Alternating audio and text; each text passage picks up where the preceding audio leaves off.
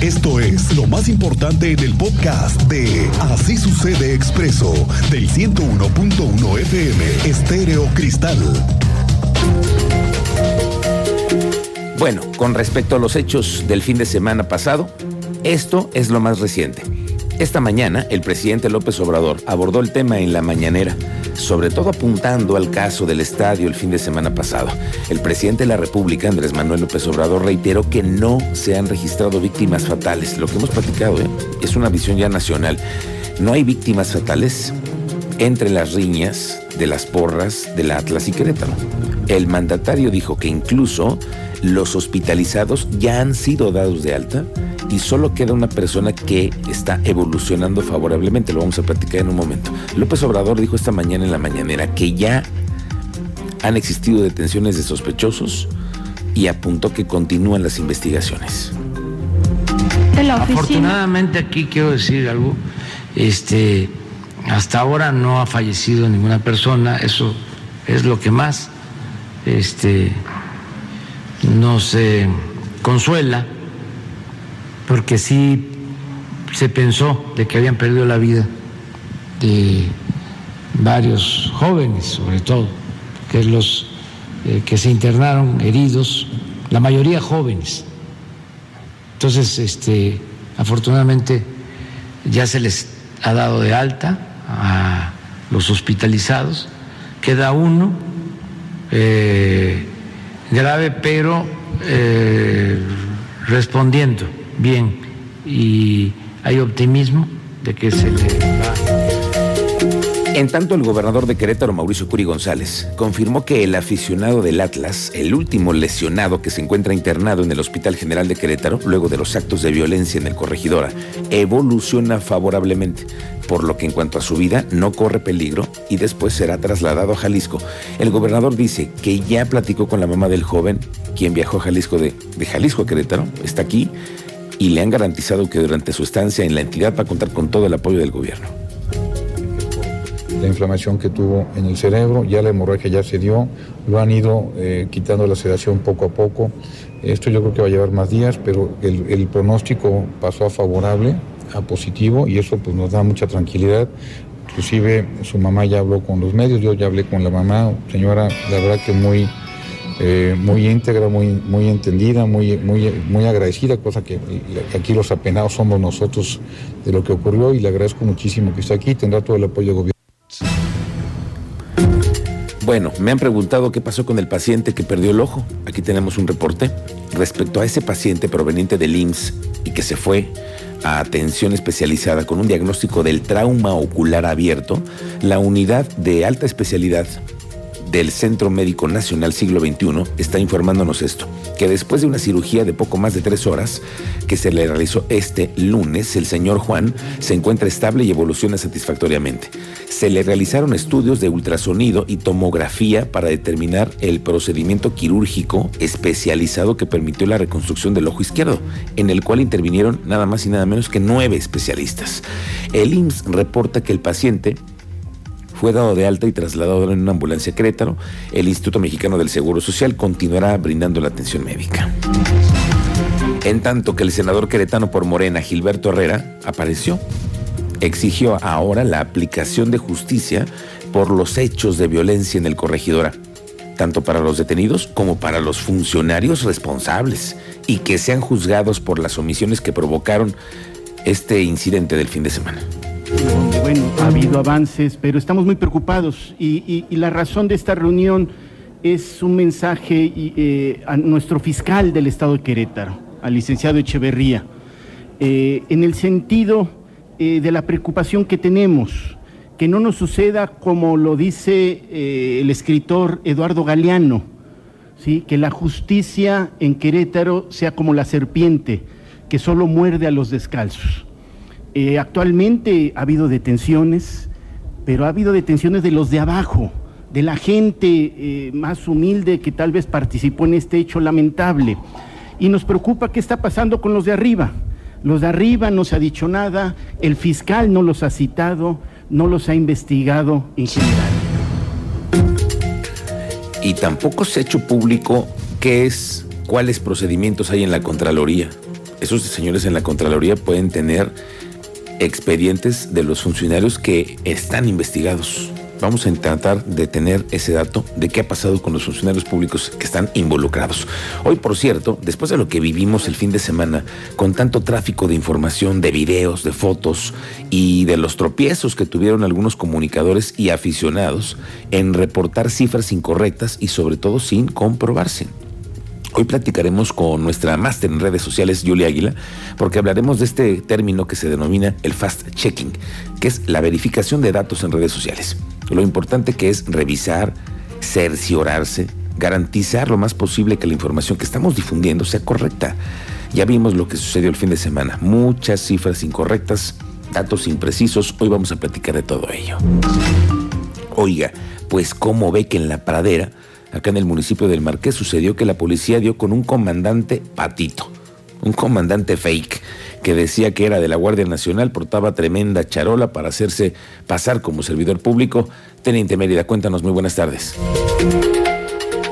Muy buenas tardes, Miguel Ángel. Buenas tardes a nuestro auditorio. En efecto, este sujeto falso tira, comandante, eh, fue detenido por policías del municipio del Marqués, Raúl Alejandro, alias El Dínamo originario del Estado de México, fue detenido por el delito de usurpación de funciones y desobediencia y resistencia de particulares. Se dio una breve persecución de su vehículo, un BMW, por exceso de velocidad y casi ocasionar una colisión, logrando ingresar a una privada, pero ahí los oficiales se las ingenieron y lograron detenerlo al consultar sus datos, resultaron falsos. Ya está detenido. Y esta información a continuación es en proceso hay un fuerte accidente, carambola, en la calle del ferrocarril. Esta calle, en Carrillo Puerto, que está entre Avenida San Diego y Carretera Campo Militar, está siendo cerrada en estos momentos por autoridades debido a que los servicios de emergencia están atendiendo a los lesionados y usted lo tome en cuenta porque la vialidad va a estar cerrada por unos momentos. Más detalles más adelante, Miguel Ángel. Gracias, teniente. Estamos pendientes de este, de este asunto que está en proceso. Oiga, ¿Cómo estarán las cosas en la percepción de los europeos que ven con mucha preocupación lo que está sucediendo en México con los periodistas? Resulta que hoy el Parlamento Europeo una cosa extrañísima, pidió al gobierno mexicano garantizar la protección de periodistas y defensores de derechos humanos, al destacar que tan solo en este año han sido asesinados siete comunicadores en México. Por cierto, hoy vamos a hablar con el único diputado federal queretano que está trabajando en un asunto de protección a los periodistas sobre este, que es el derecho de no revelar las fuentes, aunque existan presiones políticas como las que pues hoy vivimos con el presidente. Lo vamos a platicar esa tarde con el diputado Felipe Fernando Macías. Oiga, por cierto que hablando de Europa, ya ve que había una gira programada para esta semana por España, Francia y Suiza. Pues dadas las condiciones, el primero en regresarse fue el gobernador Curi, que en el mismo sábado ya no se subió a un avión, y se regresó después de lo que vimos el fin de semana en el estadio. Sin embargo, la gira sigue a pesar de todo. El gobernador Curi confirmó que el secretario de Desarrollo Sustentable, Marco del Prete, está atendiendo esta gira internacional. El cargo de la gira fue Marco del Prete, que aunque no es lo mismo que vaya el gobernador, este, creo que trae buenos resultados. Sí, claro, él no, ha dejado hacer la, hacer la gira y creo que trae buenas noticias, ya, ya nos dirá su regreso. Oiga, en la Cámara de Diputados están nuevamente entrevistando a ciudadanos para cargos de comisionados en el tema de transparencia. Tú nos cuentas, Iván González, bienvenido, muy buenas tardes.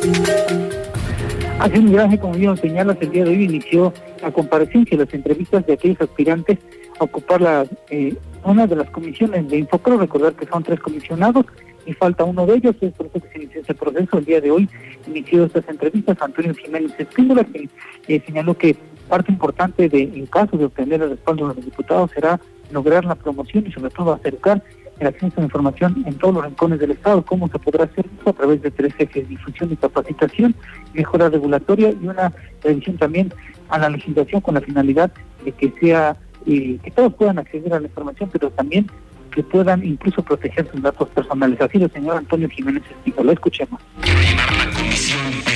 Departamentos a los que no tienen voz. Quiero llevar la comisión a toda la Sierra Gorda, a los pueblos indígenas del semidesierto, a los pueblos indígenas de Amialco, a los pueblos indígenas de Tolimán, a los pueblos indígenas de Jalpan de Serra, a los pueblos indígenas de Arroyo Seco, a los de Huimilpan, a los de Cadereyta, a los de Ezequiel Montes, a los emigrantes del sur, a los emigrantes del Estado de México, llevarle la comisión a todos los grupos de la sociedad, a los particulares, a las escuelas, a todos sus niveles. Quiero hacerlo mediante la implementación de mecanismos institucionales para que la capacitación y la difusión llegue a ellos, puedan tener acceso a la información y protección de sus datos personales.